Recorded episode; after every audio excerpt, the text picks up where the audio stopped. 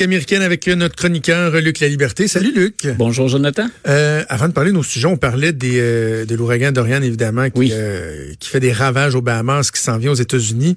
Euh, Donald Trump, as-tu entendu la citation Donald Trump? A dit que de, de mémoire, il était pas sûr que des ouragans de catégorie 5 il y en avait déjà eu et, alors que juste sous son dans son mandat, il y en a eu quoi Écoute, je, je, je, ris de la déclaration et bien entendu pas de la, de la situation, mais il y a un des points dont je voulais te parler aujourd'hui qui et je pense que c'est sur le site de Politico où on disait, écoutez, faut réfléchir au fait que les États-Unis, c'est devenu une gérontocratie. C'est-à-dire qu'on regarde le système, on regarde les politiciens, euh, on regarde nos, nos, nos, présidents, on regarde ceux qui dirigent les, les États-Unis. Et l'auteur qui lui-même a passé les, les, les, 60 ans, qui approche 70 ans, dit, il y a quelque chose qui est un peu anormal. On a besoin de 109. Et il dit, écoutez, les, les, les facultés cognitives, euh, c'est une chose dont on doit parler ouvertement. Quand on a euh, quelqu'un à la Chambre des représentants qui dirige les démocrates qui a 79 ans, quand les candidats qui mènent chez les démocrates ont tous passé le cap du 70 ans. Quand le président en 73 dit, écoutez, même dans son entourage, on a noté qu'il a changé depuis deux ans.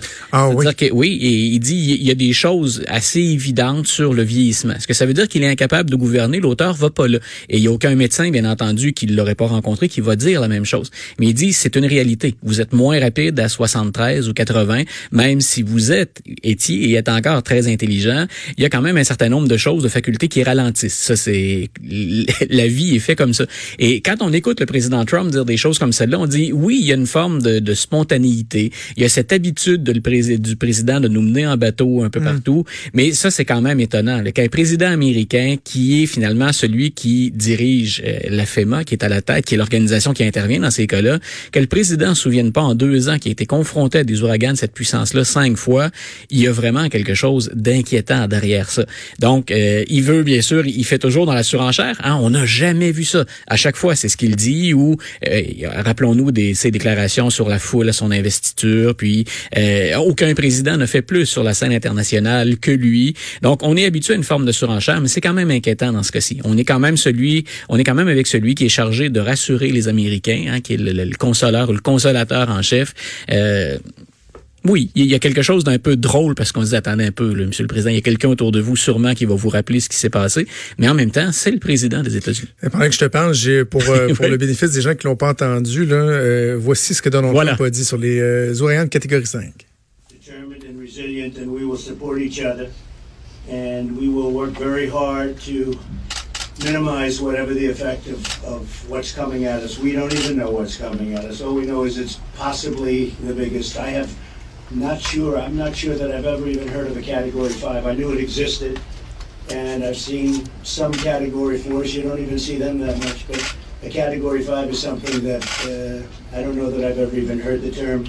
Other than I know it's there. That's the ultimate, and that's what we have, unfortunately. C'est quelque chose, là. non, tout à fait. C'est ouais, réalise-tu, Maud? C'est le président des États-Unis. Tu sais, il y, y, a des gens qui, évidemment, qui vont le défendre en disant, ben voyons, tu peux pas tout savoir. Non, non, mais attends, c'est parce que, tu sais, quand tout le pays est sur un pied d'alerte, la personne qui, ouais. ultimement, est le plus au courant, le plus informé de tous les, les, les, les, les détails. Et peu, peu importe de quel côté on le prend, temps, il y a quelque chose d'inquiétant. Soit c'est les gens qui l'entourent qui font pas le travail, soit lui les empêche de faire le travail, ou encore ne les écoute tout simplement pas. Mais peu importe par quel côté ou par quel sous quel angle on aborde cette question-là, c'est inquiétant.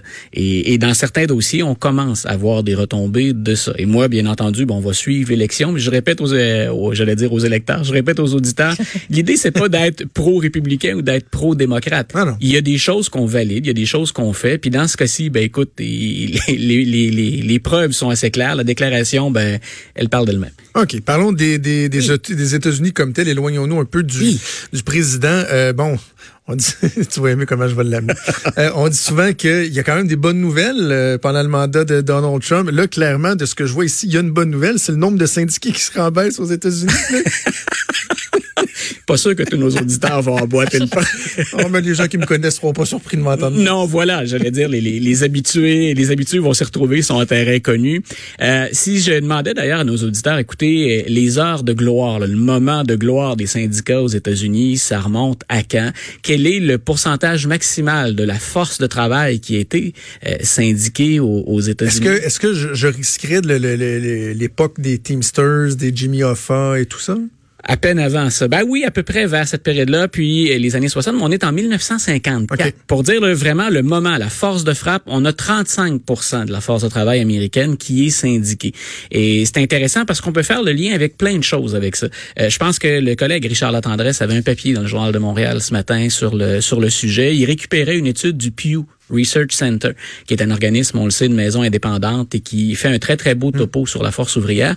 Moi, ce que j'ai retenu, c'est quand on fait campagne en 2020 et qu'on joue à la fois sur l'économie, et qu'on joue à la fois dans les états pivots, là où il y a une force ouvrière qui est de moins en moins syndiquée, qui a la chance de l'emporter? Bien sûr, quand on dit aujourd'hui, on est passé de 35% ça c'est 1954, à 10,4% aujourd'hui de la force ouvrière qui est Mais c'est donc pas beaucoup. C'est très, très peu. Et dans les pays... Connais-tu le chiffre au, Québec euh, ou au Canada? Au Canada, écoute, j'y vais de, mémoire, on est, on a passé le cap des 20% si je me souviens bien. Ah, mais c'est une méchante différence. Et aux États-Unis, c'est vraiment très peu. Et ça va de pair. Et ça, on peut, on peut demander euh, aux syndicats de revoir les façons de faire. On peut leur demander de moderniser des revendications, des processus Reste que la, situation des ouvriers aux États-Unis, elle est également en déclin. La, baisse des syndicats, ça va aussi avec la baisse des conditions de travail. Euh, on a parlé tous les deux la semaine dernière du premier documentaire de, de, que produit Netflix conjointement avec la, famille Obama, qui s'appelle American Factory. Et une des choses que j'aime du documentaire, même si on se dit ben c'est un président démocrate qui est à moitié derrière le, financement de ce projet-là ou derrière la production du, du projet, c'est que les documentaristes interviennent très peu. Et ce qu'on constate, c'est qu'effectivement, ce sont des Chinois bien souvent qui vont racheter des intérêts américains. Dans le cas de American Factory, c'est une ancienne usine de, de GM. Et là, on voit très bien une réalité avec laquelle on va composer. On voit les avantages, on voit les défauts. Mais si on se met dans la peau d'un travailleur, je pars sous GM de la classe moyenne, je deviens maintenant quelqu'un qui fait partie de la classe des plus pauvres, des plus démunis, et bien souvent, je vais devoir ajouter un deuxième travail pour parvenir à boucler le budget. Ça, c'est souvent après avoir vendu ma maison ou vendu tout ce qu'il y avait autour de la maison pour être en mesure de préserver la maison. Et quand je dis vendre autour ou laisser tomber des choses, ben, c'est également des soins de santé. Donc, euh, je te disais, hein, on, peut lutter avec ou on peut avoir des raisons sur les syndicats reste qu'on a fait monter le niveau de vie des travailleurs américains avec le temps. Est-ce qu'on a frappé le mur? Est-ce qu'on est arrivé à une crise? Est-ce que cette nouvelle économie va entraîner des changements au sein des, organisations syndicales? Ça va être intéressant. Il faut demeurer aux aguets, ça c'est certain. J'ai beau moi, des fois, être très critique envers certains aspects du travail des, syndicats. Il reste que il fut une époque, que ce soit aux États-Unis ou au Canada, ailleurs, euh, où c'était absolument essentiel, vital même pour la sécurité, pour le bien-être des gens, qu'il y a des syndicats qui viennent se, se, dresser et dire un instant, on va traiter les gens comme des humains, non pas comme des chiens. Là. Euh, donc, c'est, c'est, c'est, il faut rester aux aguets, même s'il y a des, des améliorations. Et avant qu'on aille euh, à autre chose, euh, Maude, Luc, euh, j'ai fait une petite recherche là, pendant que Luc nous parlait. Le, l'évolution du taux de syndicalisation, OK, pour le fun. Là. Je vous mets sur le spot. En Ontario, vous pensez qu'on était combien? dans ces affaires-là. je disais, là, aux États-Unis, je, je me sens tout le temps niaiseuse quand je dis pas la bonne affaire. Bon, tu veux savoir 10 quoi, aux États-Unis, en Ontario, tu penses qu'on était à combien? Bon, 50. Autour de la barre du 20 encore, je pense. 26,8? 26,8, c'est un peu plus fort que ce que je croyais. Je me disais autour de 20, mais 26,8. Au Canada, 30,4. 30,4. Et là, au, euh, au Québec? Est-ce qu'on est plus ou moins, vous pensez? Mais là, j'étais correct avec mon 50 ou ça faisait pas de sens? Ça... mais là, en Ontario, ça faisait pas, c'est ça, ça faisait pas de sens. Mais là, en mais même au Québec, on n'est pas à 50, on est à 38,4. 38. On a déjà un pic à 41% en 2003 mais un peu partout, ça va avec les, les, ça va avec les changements économiques. Si on faisait le tour du monde occidental, j'aurais pas de chiffre précis à te donner ce matin, mais c'est également en baisse. Donc je disais, hein, il y a eu des remises en question syndicales, il y a eu des mises en, en question des revendications. Est-ce que les syndicats parviennent pas parfois ou s'adaptent pas suffisamment rapidement? Il y a une foule de choses dont on peut débattre, et ceux qui vont en débattre éventuellement, ben ce sont nos candidats à la présidence américaine. Mm. Euh, Monsieur Trump, on le sait, il a visé lui les travailleurs blancs qui sont toujours privilégiés en passant, même parmi les syndiqués. Les femmes gagnent moins aux États-Unis, un homme blanc va gagner plus qu'un homme noir ou qu'un un, latino-américain, hmm. qu'un hispanophone. Donc, les, ces blancs-là, mais ils visent bien sûr, lui, les blancs qui ne sont pas syndiqués. En leur disant le fameux Make America Great Again, on va redonner du travail, on va euh, relancer le charbon, on va relancer les industries, les manufactures. Donc, un cycle économique qui est en fin de vie. Là, on, on est rendu ailleurs au plan économique dans, euh, dans ce qui constitue la création d'emplois puis dans ce qui regroupe la force de travail. Donc, on sait que M. Trump visait ces gens-là et j'ai répété à plusieurs reprises, la course, elle va se jouer dans trois ou quatre États. On, parle de la carte électorale probablement la plus petite ou la plus restreinte des dernières années, la Pennsylvanie, le Wisconsin, le Michigan. Euh, dans une moindre mesure, on va, on va aussi parler d'un certain nombre d'autres États, la Floride. Mais quand on pense à la Pennsylvanie, au Wisconsin au Michigan, ça va être intéressant de voir qui, du côté démocrate, parvient à aller chercher ces gens-là qui, la dernière fois, par moins de 1 bien souvent, ont fait pencher la balance en faveur de Donald Trump. Euh, on a dit les démocrates aiment bien Joe Biden pour ça, mais ceux qui leur parlent le plus directement, ces gens-là, c'est Bernie Sanders. Et M. Sanders, il recule tranquillement. Il est troisième en hein? course.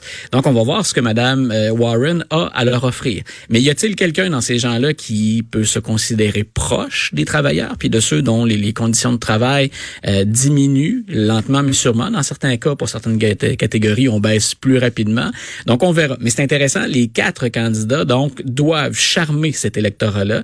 Puis c'est important de voir ce qui se passe. Le Michigan, le Wisconsin, entre autres, pour te donner une idée à quel point euh, les syndicats sont vraiment sur une pente descendante. J'enseignais il y a pas très longtemps à mes étudiants qu'on utilise dans ces États-là les mêmes arguments qu'au 19e siècle pour empêcher les, les, euh, les employés, par exemple, de la fonction publique, de se syndiquer, d'avoir accès à des syndicats. Et on est revenu à l'utilisation du 14e amendement. Et pour nos auditeurs, le 14e amendement, là, ça a été pensé dans le contexte de l'esclavage. On fait euh, un État ne fera pas de règles, de procédures, de lois qui empêchent finalement les gens d'aller voter, mais on pensait à ceux qu'on venait de libérer, aux, aux, Noirs qui étaient les nouveaux citoyens américains. Mais on a dit, écoutez, là, les États, quand on dit, ben, vous entrez dans la fonction publique et vous devez adhérer à votre syndicat, comme prof, moi, c'était mon cas. Quand je suis rentré ici à Québec, au Cégep Gardon, on a dit, ben voilà, il y a ta cotisation, c'est ton syndicat. J'ignorais un peu le fonctionnement, j'avais juste hâte de travailler. Euh, mais, mais donc, aux États-Unis, on a dit, ben, vous lésez un individu de choisir des conditions de travail autres que celles retenues par son syndicat. Ah. Moi, je me dis, parfois, je suis pas toujours d'accord avec fameuse formule Rand ici. Ben voilà, c'est exactement là où je voulais en venir. Donc, on, on a vraiment, on est à contre-courant. Donc, moi, j'ai hâte de voir comment on va négocier dans ces trois États-là. Parce qu'il y a des liens entre les, les trois États, Pennsylvanie, Wisconsin, Michigan. Alors, la question syndicale, à ne pas négliger, mais assurément pas. Très pour une foule de raisons. Très intéressant. Euh, les États-Unis, 4 juillet 1776, la fondation. Oui. Ce qui nous amène, c'est quoi, 240 quelques années? C'est la plus vieille démocratie du monde occidental. Du monde occidental, OK. Et là, tu me poses la question, est-ce que les États-Unis sont un vieux pays? Oui, c'est c'est ce à quoi je référais tout à l'heure quand on a commencé à, discuter. On dit écoutez, le, notre pays est vieux, vieux en termes de priorité puis en termes de fonctionnement. Et je rappelle l'âge des principaux meneurs. Le, euh, monsieur euh, Monsieur Sanders, il approche les 80. Euh, Joe Biden 76 ans, Elizabeth Warren 70 ans, le président Trump 73, Mitch McConnell 77 de mémoire, c'est celui qui dirige les, la majorité républicaine au Sénat. Euh, Madame Pelosi, 79, donc euh, tout près de, de, franchir, de devenir une octogénaire. Puis, si on prend la moyenne des élus à la Chambre des représentants, la moyenne d'âge, c'est 58. Ça a vieilli depuis euh, la dernière élection. Même s'il y a beaucoup de jeunes qui sont entrés, reste que la moyenne augmente. Et au Sénat, on est à 63 ans de mémoire. Donc, on a dit, regardez ceux qui nous dirigent, là, et, et demandez-vous, est-ce qu'on n'a pas besoin un peu de 109? L'idée, c'est pas les gens âgés ne peuvent pas diriger, c'est est-ce qu'il n'y a que les gens âgés qui peuvent diriger?